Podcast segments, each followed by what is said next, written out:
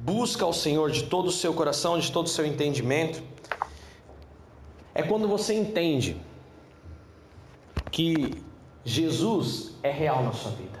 É quando você entende que tudo faz sentido, que existe uma situação muito maior do que você está vendo aqui hoje no mundo. É quando você entende que quando você está orando, as coisas estão agindo ao seu redor. Orar, você passa principalmente dar valor à oração quando você faz uma oração e você vê acontecendo. A Bíblia é muito clara que muitos milagres acontecem, principalmente quando a gente começa a caminhada. Por quê? Porque Jesus quer que você acredite no poder da oração que você está fazendo. É engraçado, né?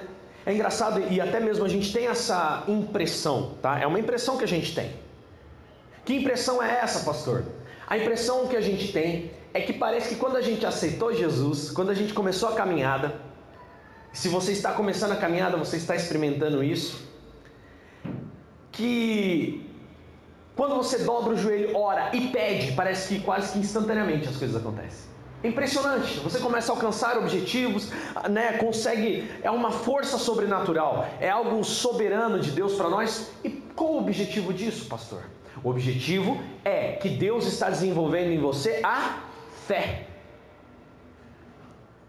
E aí Tiago, lá no livro dele, ele fala bem assim: a fé sem atitude, sem obras, é morta. Então você começa a dar passos de fé e as coisas começam a acontecer. Então, o primeiro instante enquanto um cristão, você passa a entender que você ora e parece que as coisas acontecem rapidamente. Entenda, isso é um estágio ao qual Deus está frutificando a fé em você.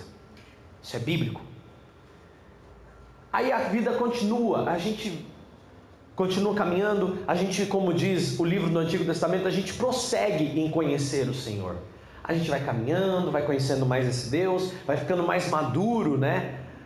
A gente vai absorvendo a palavra de Deus e praticando, e você vai ficando maduro.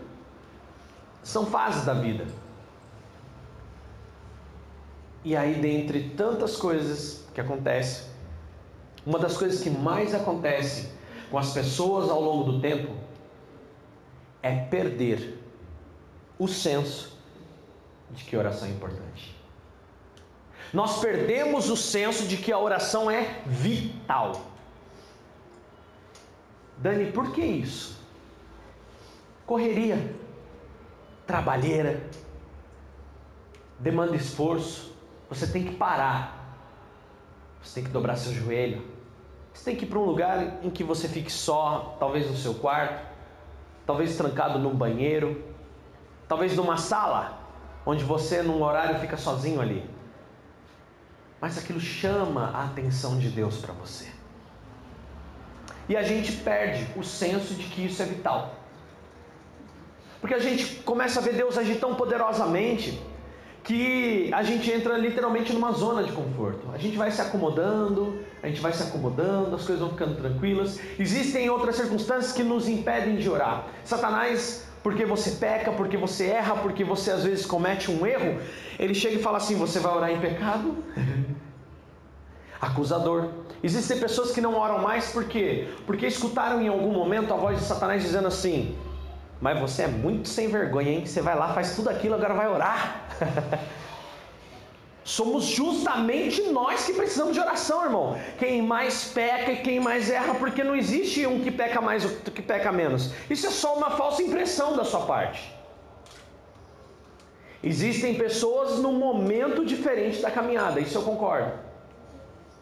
Uns já, né? Eu, eu sempre usava essa expressão nas pregações, né? E eu lembro agora que tem gente que é um abacaxi completo ainda, né?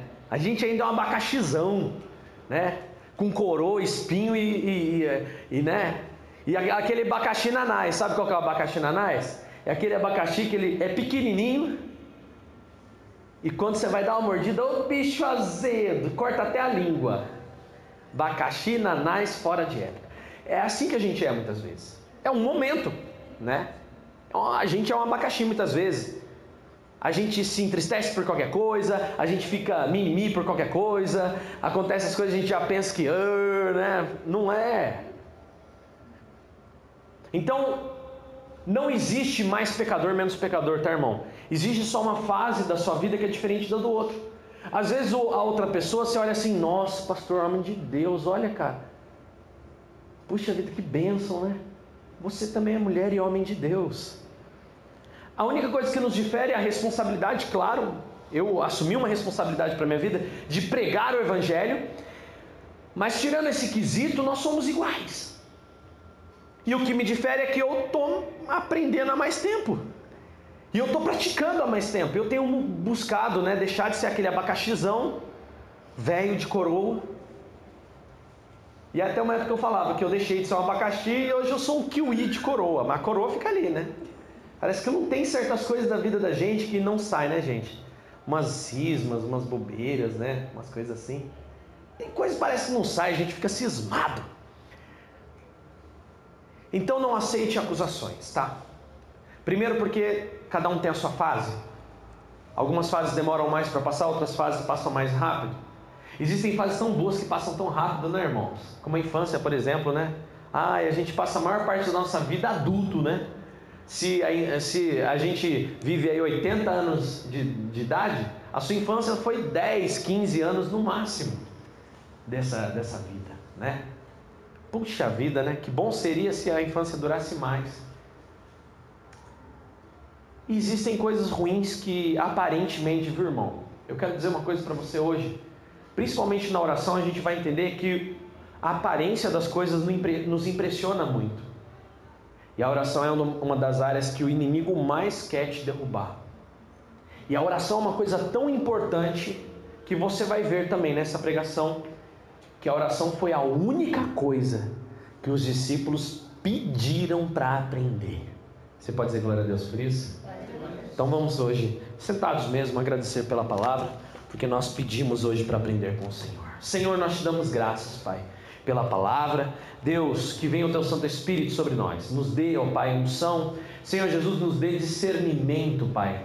Essa capacidade de diferenciar o que é bom do que é ruim na nossa vida derrama sobre nós agora. Deus, eu peço a Ti, Pai, que derrame sobre nós o Teu Santo Espírito, dê sabedoria também, para que nós possamos aplicar, Pai, isso, essa palavra hoje na nossa vida. Que nós possamos criar realmente, Senhor, vergonha na nossa cara e fazer a nossa parte. Pai, estamos aqui porque te amamos e falamos abertamente do nosso coração a Ti, Senhor. Então derrama sobre nós Teu Santo Espírito e planta uma boa semente em nós hoje. Que o nosso coraçãozinho seja uma terra fértil e que dê muitos frutos, ó Deus, em nome de Jesus. Amém. Você abriu a Bíblia aí em Mateus 5, Mateus 6, perdão. Mateus capítulo 6 e versículo 5, né? Olha aí que legal.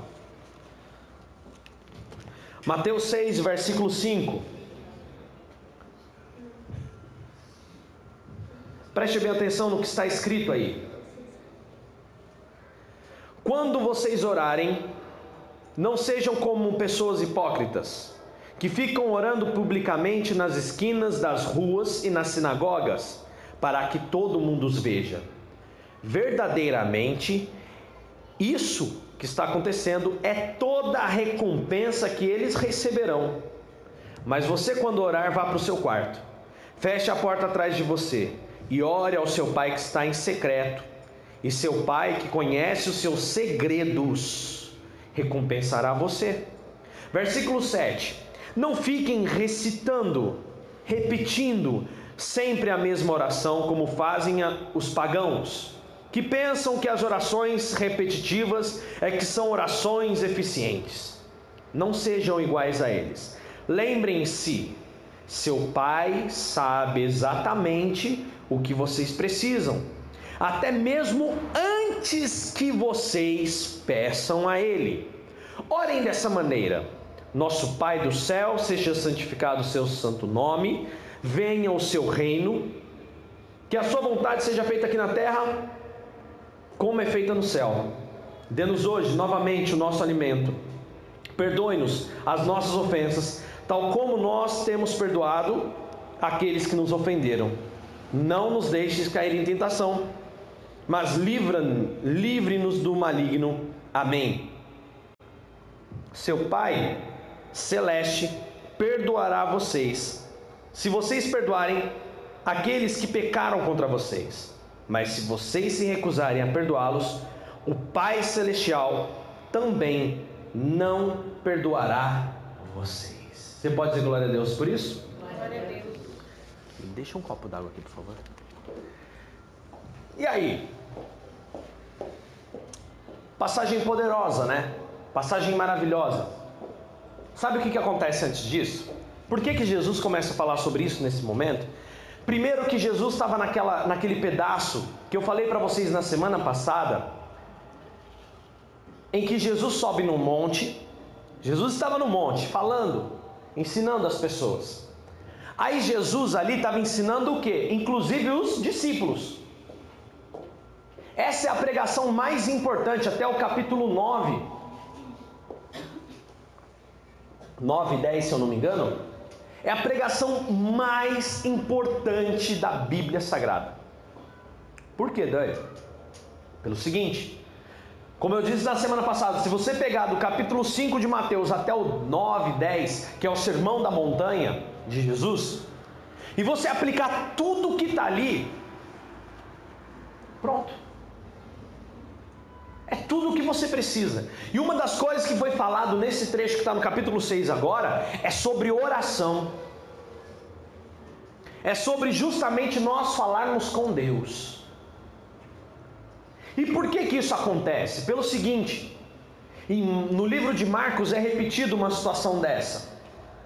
E você vê que cada discípulo tinha um mestre, né? Tinham aqueles fariseus, que eram os religiosos da época, e aí, cada mestre ensinava os seus discípulos como orar.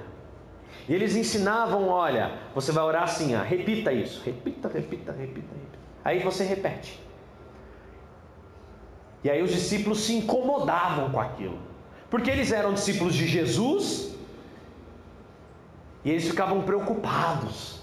Porque não todo mundo, todos os mestres ensinam os discípulos a orar, só a gente que não, e que não sei o quê, porque orar é uma parte fundamental. E os discípulos viram que Jesus orava todos os dias, pelo menos três horas por dia no monte. E eles começaram a enxergar que isso era importante. Então todo discípulo sabia que uma boa oração era trecho importante do seu discipulado. Então por isso os discípulos pedem para orar. Primeiro, porque eles sabiam que era importantíssimo que tudo que Jesus, como homem, preste bem atenção nisso, hein? Às vezes você está pensando que Jesus fez tudo aquilo de milagre porque ah, ele era Deus encarnado. Irmão, não se engane. Jesus não operava milagres porque ele era Deus. Jesus operava milagres porque ele era fiel. Ele era aqui como homem, ele orava todos os dias, três horas por dia, incansavelmente, durante três anos. Ele não teve nem morada. Então Jesus, como homem, como eu e você, porque se ele começa a operar milagre como Deus, ele não tinha como falar para os discípulos algo do tipo assim, ó. Estão vendo os sinais que eu faço? Se vocês crerem, vocês farão maiores ainda. Jesus estava como homem, irmão. E Jesus operava os milagres, milagres que operava porque ele orava. Porque ele buscava a presença do Pai. Agora você pensa, se Jesus, que era o Deus encarnado, mas ele era tão homem quanto você, ele precisava orar, imagina eu e você.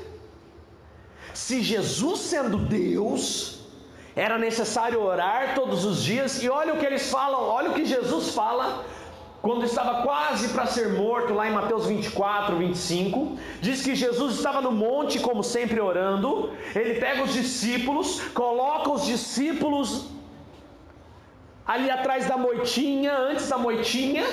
Aí Jesus vai para depois da moitinha, que é assim que a palavra diz que está lá. Jesus vai mais à parte. E ele fala assim para os discípulos: fiquem atentos, fiquem acordados, orem, Jesus dá essa ordem: orem. Aí Jesus vai a primeira vez, volta, estão dormindo. Estão dormindo. Aí levanta, rapaz. Falei para você orar. Vocês não aguentam nem 10 minutos, nem meia hora. Eu posso ir ali orar. Eu estou pedindo para vocês montar guarda. Fica de pé orando aí, rapaz. E eles dormindo no monte. Volta uma segunda vez, vai embora. Quando volta de novo, tá os cabras dormindo de novo. Os discípulos, hein? Os apóstolos da igreja, hein? Tão humano quanto você e eu. E aí?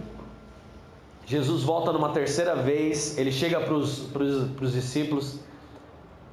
Olha, eu posso dizer uma coisa para vocês? Orem, para que vocês não entrem em tentação, porque o espírito está pronto, mas a carne é fraca. Então ele dá um, agora ele dá um, Jesus dentro do ensinamento de oração, dentro do contexto de oração, Jesus chega e ensina uma coisa para nós. Se você não orar, amigo, você não aguenta a luta de você contra você mesmo. Você não consegue suportar você mesmo. Nós queremos paz, mas nós não buscamos aquele que dá a paz verdadeira.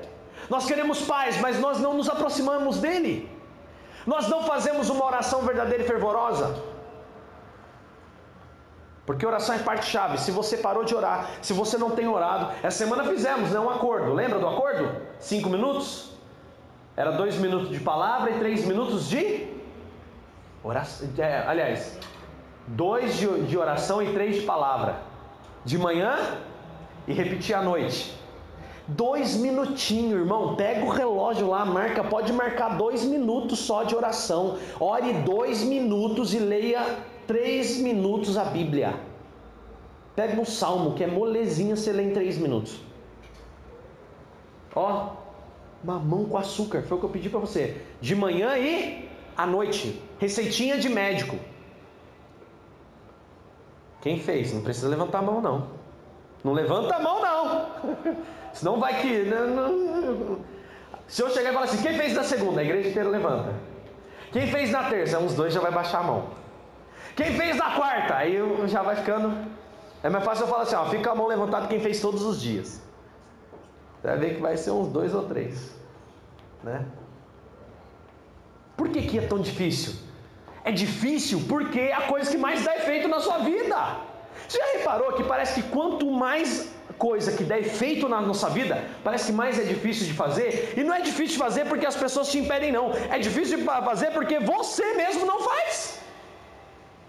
Dentro da minha profissão, né, fora de palestrante, eu sempre digo isso. Que as coisas que trazem mais efeito para a sua vida são as que você menos faz. Por exemplo, um tempo de qualidade com a família. Por exemplo, oração. Por exemplo, leitura da palavra.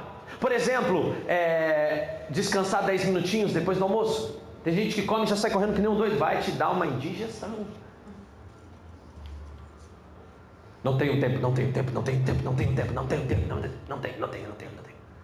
Não tenho tempo. Mentira, você tem tempo sim. É o diabo que está falando para você que você não tem tempo. Mas hoje eu repreendo toda fala contrária contra a sua vida em nome de Jesus. Você tem tempo sim. Mas por que eu não acho tempo? Porque você não escreve o seu tempo.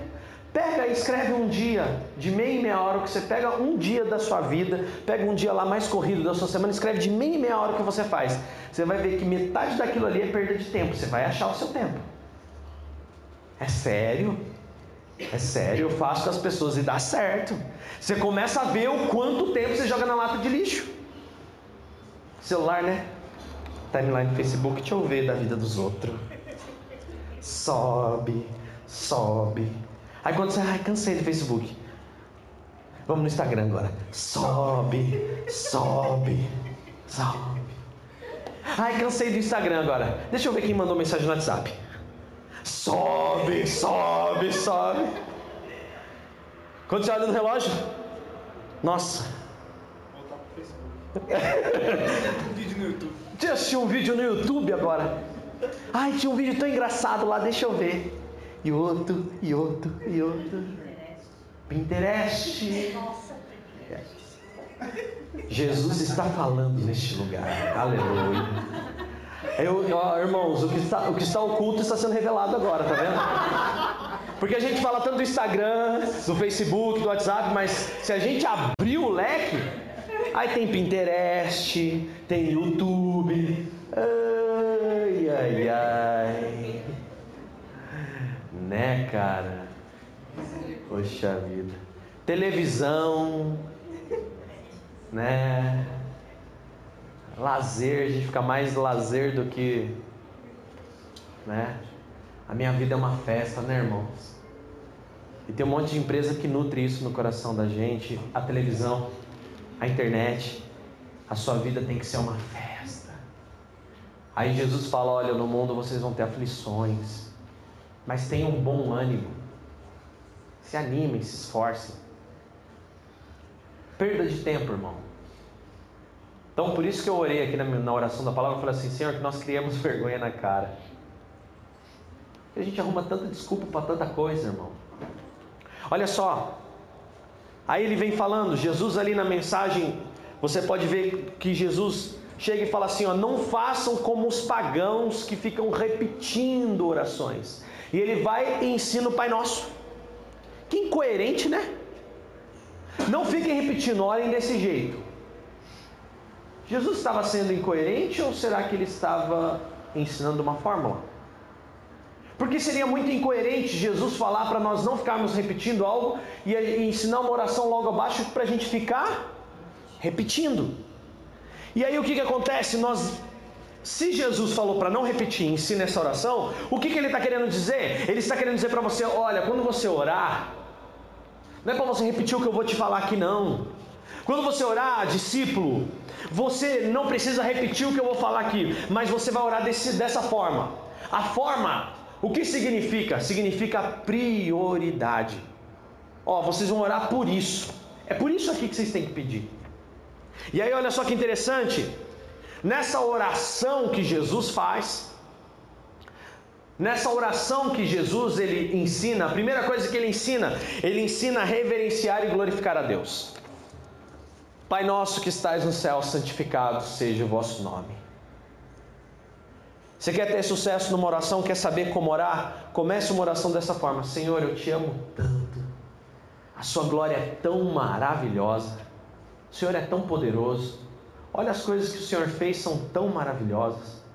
Puxa, Senhor, é tão bom adorar ao Senhor. Aonde o Senhor está, é o seu trono de glória e a tua santidade me atrai. Olha quanta coisa, olha quanta, quanta glória você está dando a Deus. Olha o quanto você está realmente glorificando ao Senhor. Então Jesus ensina que o primeiro passo da oração é aprenda a glorificar a Deus, ao Pai.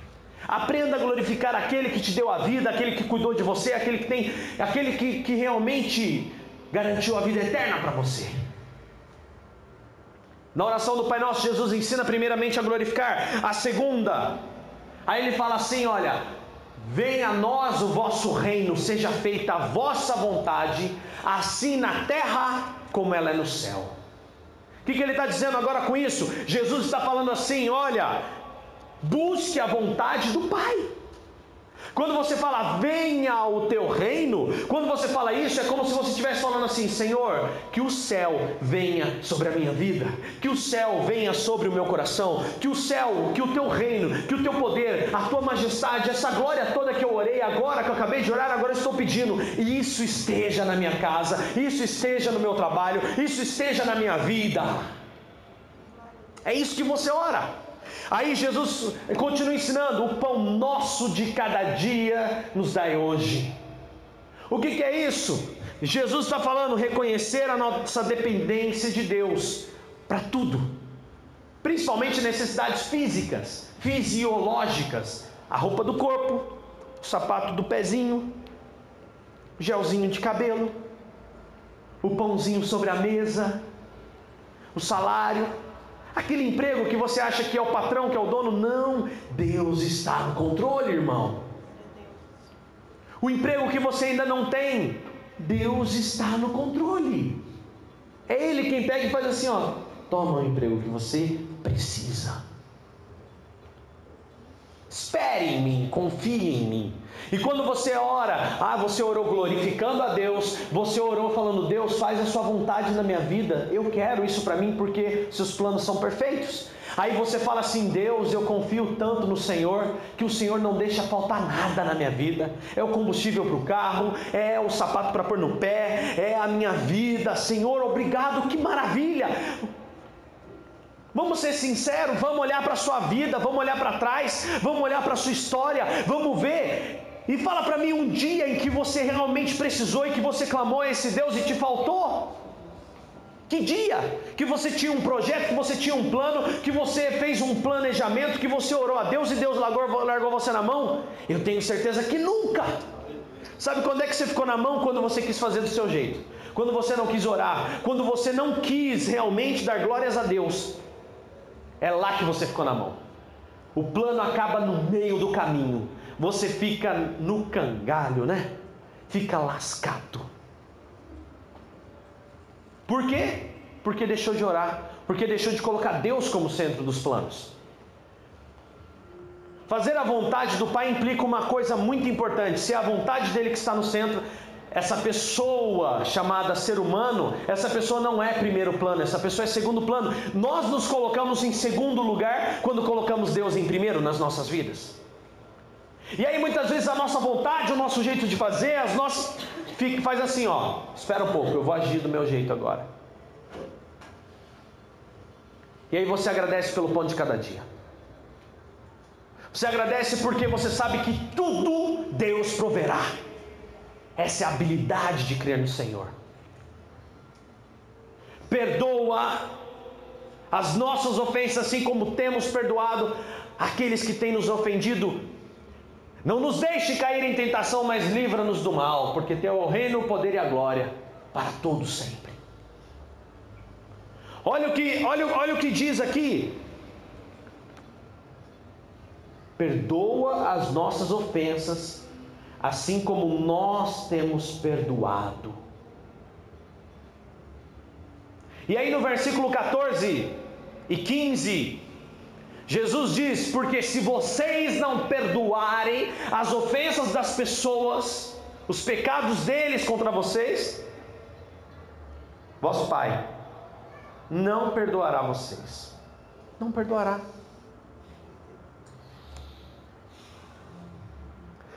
Pastor, então Deus não perdoa só se você não quiser. Está até na sua mão o perdão de Deus para você. Existem algumas coisas que são inegociáveis para você, cristão. E uma delas chama-se perdão. Pastor, mas não é fácil. Eu estou aqui falando que é fácil? Em algum momento eu disse é fácil, irmão? Eu não falei que é fácil. É, não é fácil não.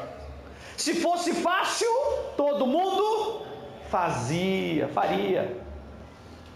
Se fosse fácil, todos fariam. Foi fácil carregar uma cruz? Foi fácil, sabendo como Deus, falar assim: ó, vamos terminar de comer isso aqui. E eu estava desejando comer isso aqui, porque depois disso aqui eu vou sofrer, viu?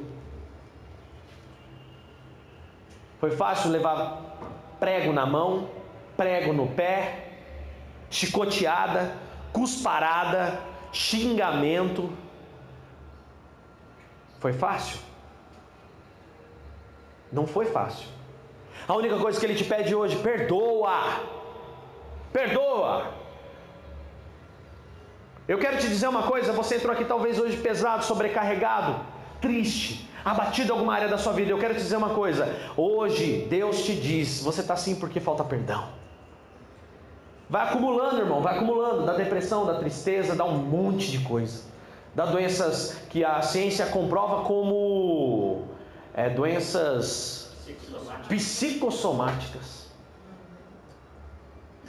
Vai no médico, faz exame, faz não sei o que, faz o que. Você tá bom, nego. Tem nada não. E tá lá a dor, e tá lá o, o né, até mesmo tumor.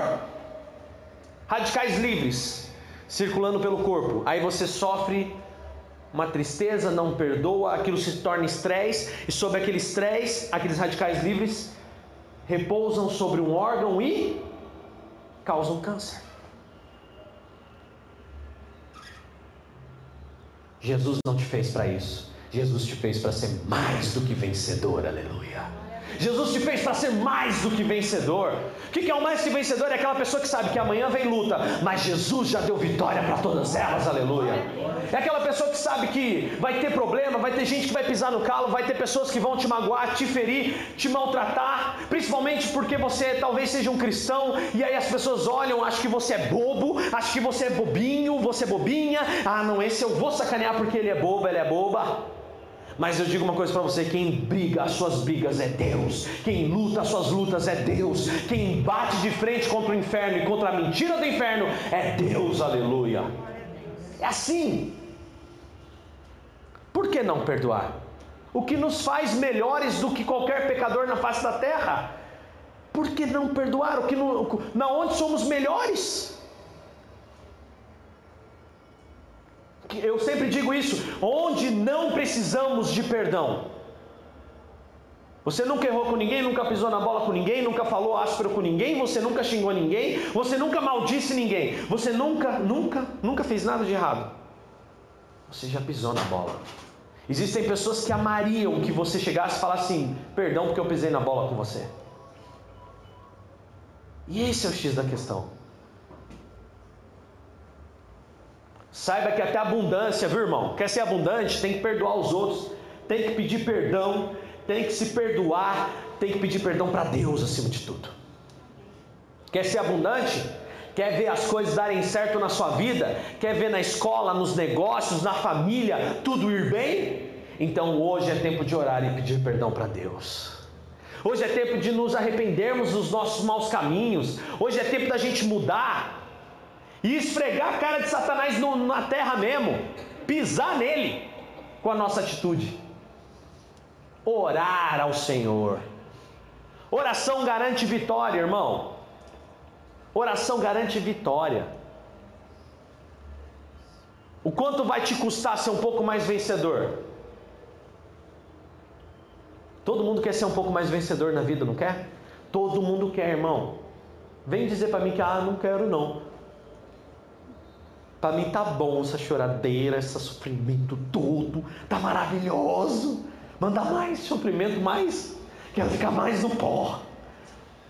Ah, para, vai, irmão.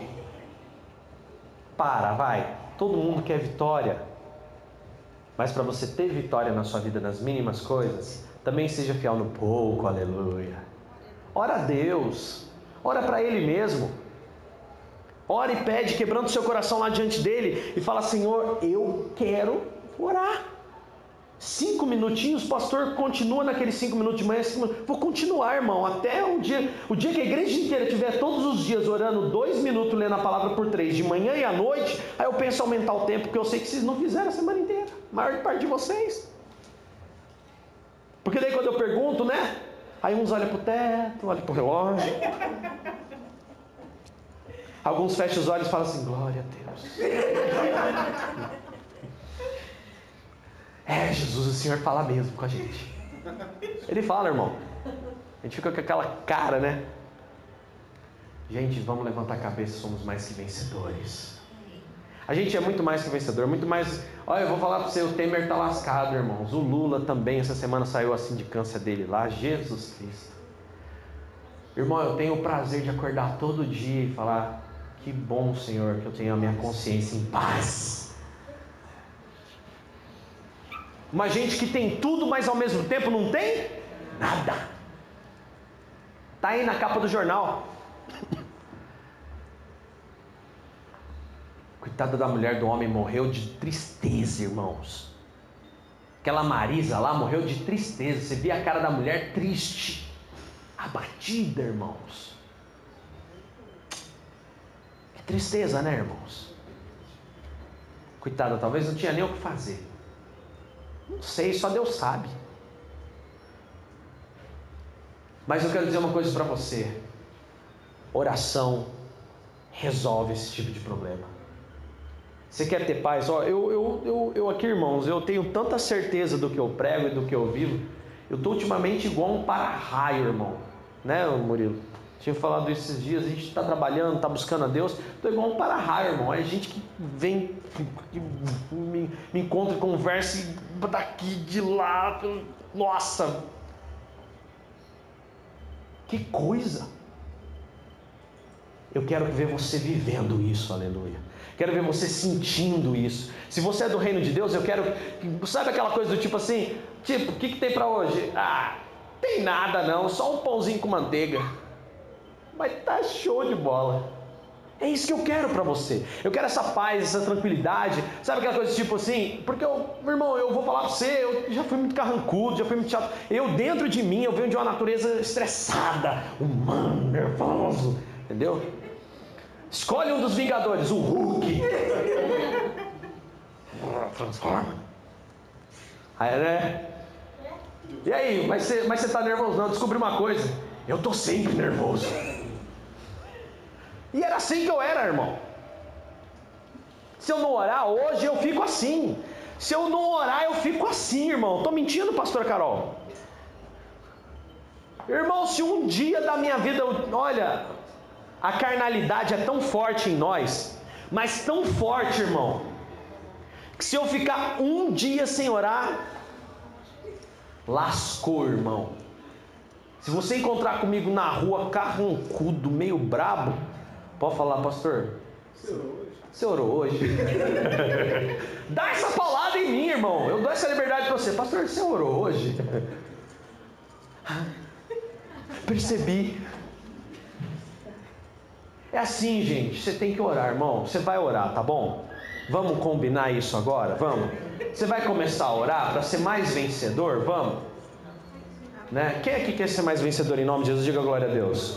Eu quero ser mais vencedor. E quando eu falo vencedor, irmão, não estou falando das coisas desse mundo, não. Eu acabei de ler: buscar em primeiro lugar o reino de Deus e as demais coisas vão ser acrescentadas. Sabe por que, que eu estou falando para você orar?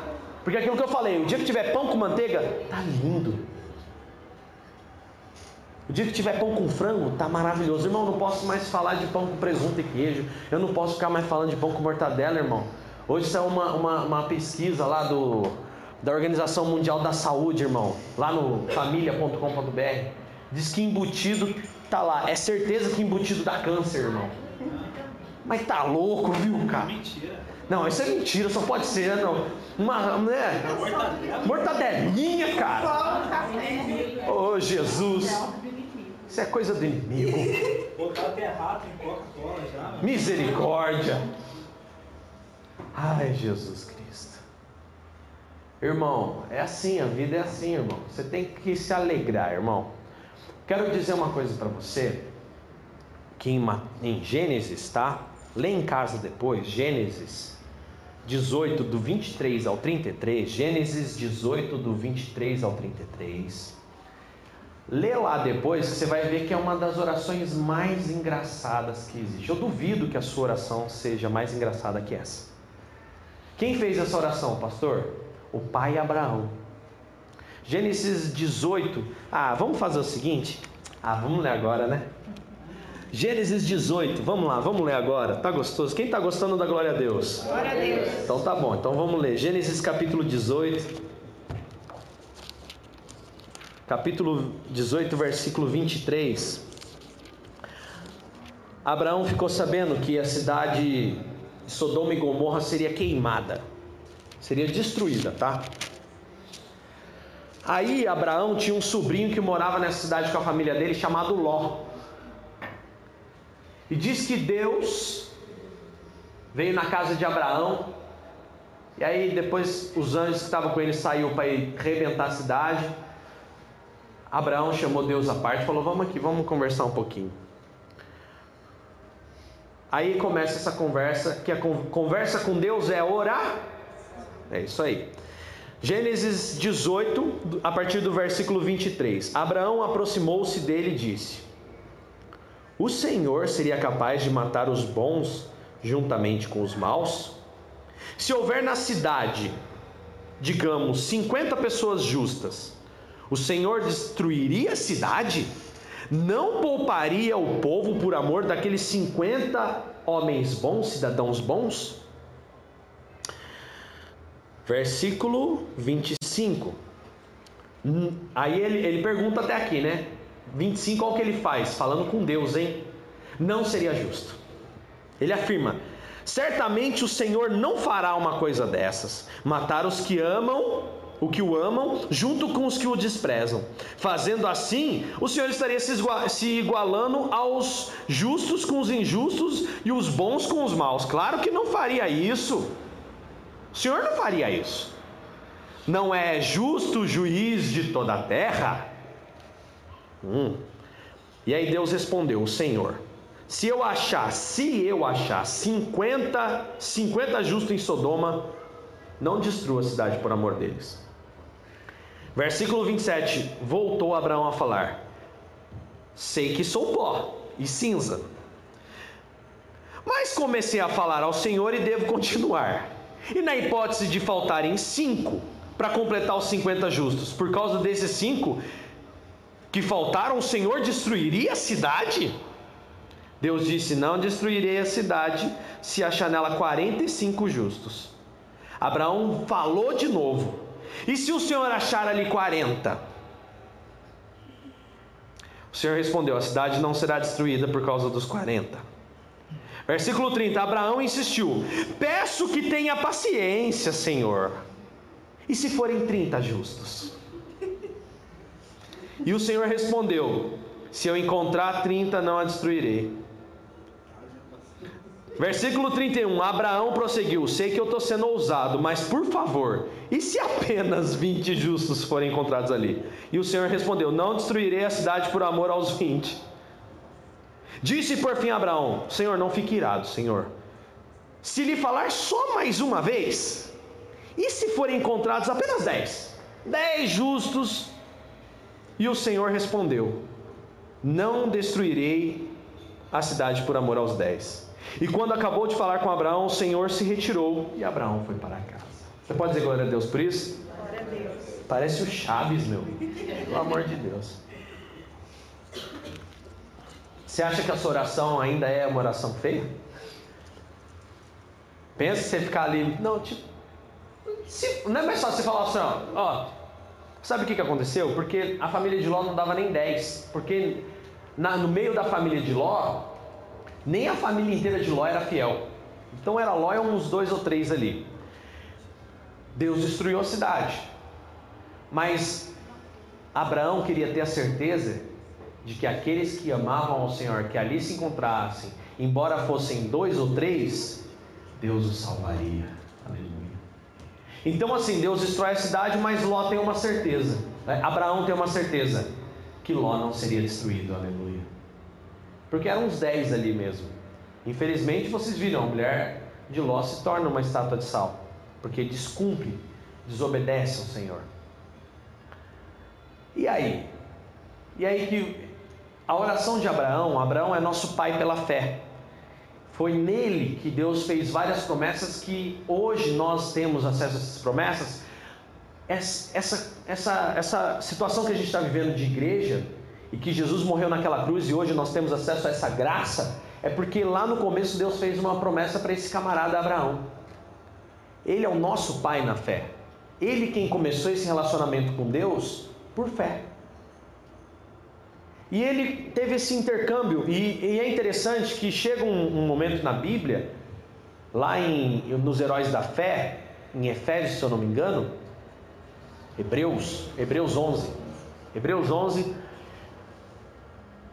que Abraão é chamado de amigo de Deus. Porque esse tipo de, de, de, apurrinhação é só de amigo, não é verdade? É só um amigo que fica assim com você, ah, e é isso? Não fique irritado não, é isso, seu amigo. Se ele é chamado amigo de Deus, o quanto nós temos feito por essa amizade? Jesus morre numa cruz e reconstrói a amizade com você, reconstrói o caminho para falar com você. E o quanto nós estamos nos valendo dessa, esse livre acesso. Sabe aquele tipo de amigo que você vai, abre, abre a geladeira em casa, bate na porta, chega entrando? É assim. O quanto você está se valendo dessa amizade, a liberdade que Jesus te deu. Ló alcançou a vitória numa oração aparentemente estranha. Então, irmão, não sei o que você tem, o que tem te travado na sua oração. Mas em nome de Jesus, eu quero continuar nessa semana. Eu vou te pedir cinco minutos. Na verdade, eu vou dizer para você: você terá cinco minutos de manhã, você terá cinco minutos no final do dia, para poder durante dois minutos você fazer a sua oração e três minutos você ler a palavra. Eu sei que alguns aqui foram tentar fazer isso e cinco minutos não deu. Eu sei. Eu estou pedindo cinco. Se você fizer mais, tá bonitinho, tá legal. Mas eu quero essa semana que você faça isso, porque se você fizer, Deus tem grandes bênçãos para você. Quantos aqui querem ser mais e mais vencedores? Diga glória a Deus. Glória a Deus. Fica de pé. Aleluia.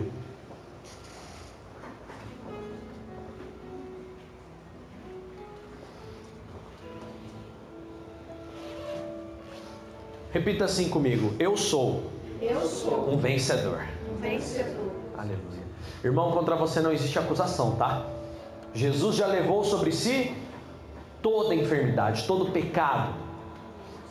Amanhã eu quero te dar uma notícia, não sei, talvez não tão agradável, para você e para mim. Amanhã iremos pecar, irmãos, em pensamentos, em atitude, em olhares, talvez no coração. Quando eu digo amanhã, não digo a segunda-feira, mas eu digo o dia de amanhã. Você vai pecar de novo. Faça uso do sangue de Jesus e não aceite acusações. Tira esse peso hoje da sua vida. Tira esse peso do seu coração. Não aceita isso, não aceita, rejeita todo pensamento mal, rejeita todo pensamento da sua vida que você olha, e isso não parece a voz de Deus. Isso não parece com Jesus falando, não. Sai. Queira ouvir a voz de Deus e fale com Ele. São cinco minutos de manhã e cinco minutos no fim do dia. Dois minutos orando e três minutos palavra. Vamos ler. Leia ali uma, um salmo, leia um evangelho. E eu tenho certeza que Deus derrama muita bênção sobre você. Você crê nisso? Diga glória a Deus. Glória a Deus. Vamos orar juntos pela palavra. Pai, obrigado. Obrigado por esse momento que passamos aqui em torno da tua palavra. Obrigado, Senhor, por tudo que o Senhor tem feito. E Deus, em nome de Jesus, pedimos a tua bênção agora no término dessa palavra. Senhor, que nós nos lembremos, sim, Senhor, de tudo que aprendemos aqui. E Pai, dá-nos a tua paz, a tua unção, o teu carinho, a tua misericórdia. Abençoa-nos, ó Deus, praticar essa palavra. Senhor, nós vamos cumprir essa semana o combinado. Iremos todos os dias, cinco minutos de manhã e cinco minutos no final do dia. Iremos, Senhor, porque o nosso compromisso é contigo, ó Pai. Em nome de Jesus. E hoje, Pai, eu repreendo todo mal, todo espírito maligno na vida dos meus irmãos, todo pensamento contrário, todo tipo de luta no campo da mente, eu repreendo em nome de Jesus. Eu peço, renova as forças dos meus irmãos, renova hoje, Pai, as forças de todos aqueles que aqui estão, ó Pai, aqueles que vão receber a palavra pelo podcast. Pai, em nome de Jesus eu peço que o Senhor venha fortalecendo agora as vidas deles e abençoe, Pai, em nome de Jesus tudo, ó Pai, que eles têm vivido. E, Senhor, que o Senhor esteja na frente. Que nós te glorifiquemos, que nós dependamos do Senhor, ó Pai. Que seja feita a tua vontade. Que nós, Pai, possamos confiar no Senhor, para que o Senhor não nos deixe cair, ó Pai. Mas, Senhor, o Senhor nos sustente, nos livre de todo mal, ó Pai. Em nome de Jesus, seja o Senhor um escudo ao redor dessas pessoas. Seja o Senhor um escudo ao redor de, da sua família, no seu trabalho, Pai, em nome de Jesus e que somente chegue até eles, ó Pai, realmente bênçãos, ó Deus. E Senhor, se houver algo mal naquele trabalho, se houver algo mal naquela escola, se houver algo mal naquela família, que a presença dessas pessoas espante todo mal em nome de Jesus. Que aonde eles estiverem, Pai, esteja o teu reino, esteja o teu poder, que seja mais forte o reino de Deus, ó Pai, que vence o mundo na vida desses seus filhos, ó Deus. Em nome de Jesus eu oro, te agradeço e te glorifico, ó Pai no nome santo de Jesus. Você concorda? Diga assim: Eu concordo. Eu concordo. Em nome de Jesus. Aplauda ao Senhor. Glória a Deus. Dá um abraço no irmão aí, fala para ele, para ela que ele é um abençoado, que ela é uma abençoada. Aleluia. Glória a Deus.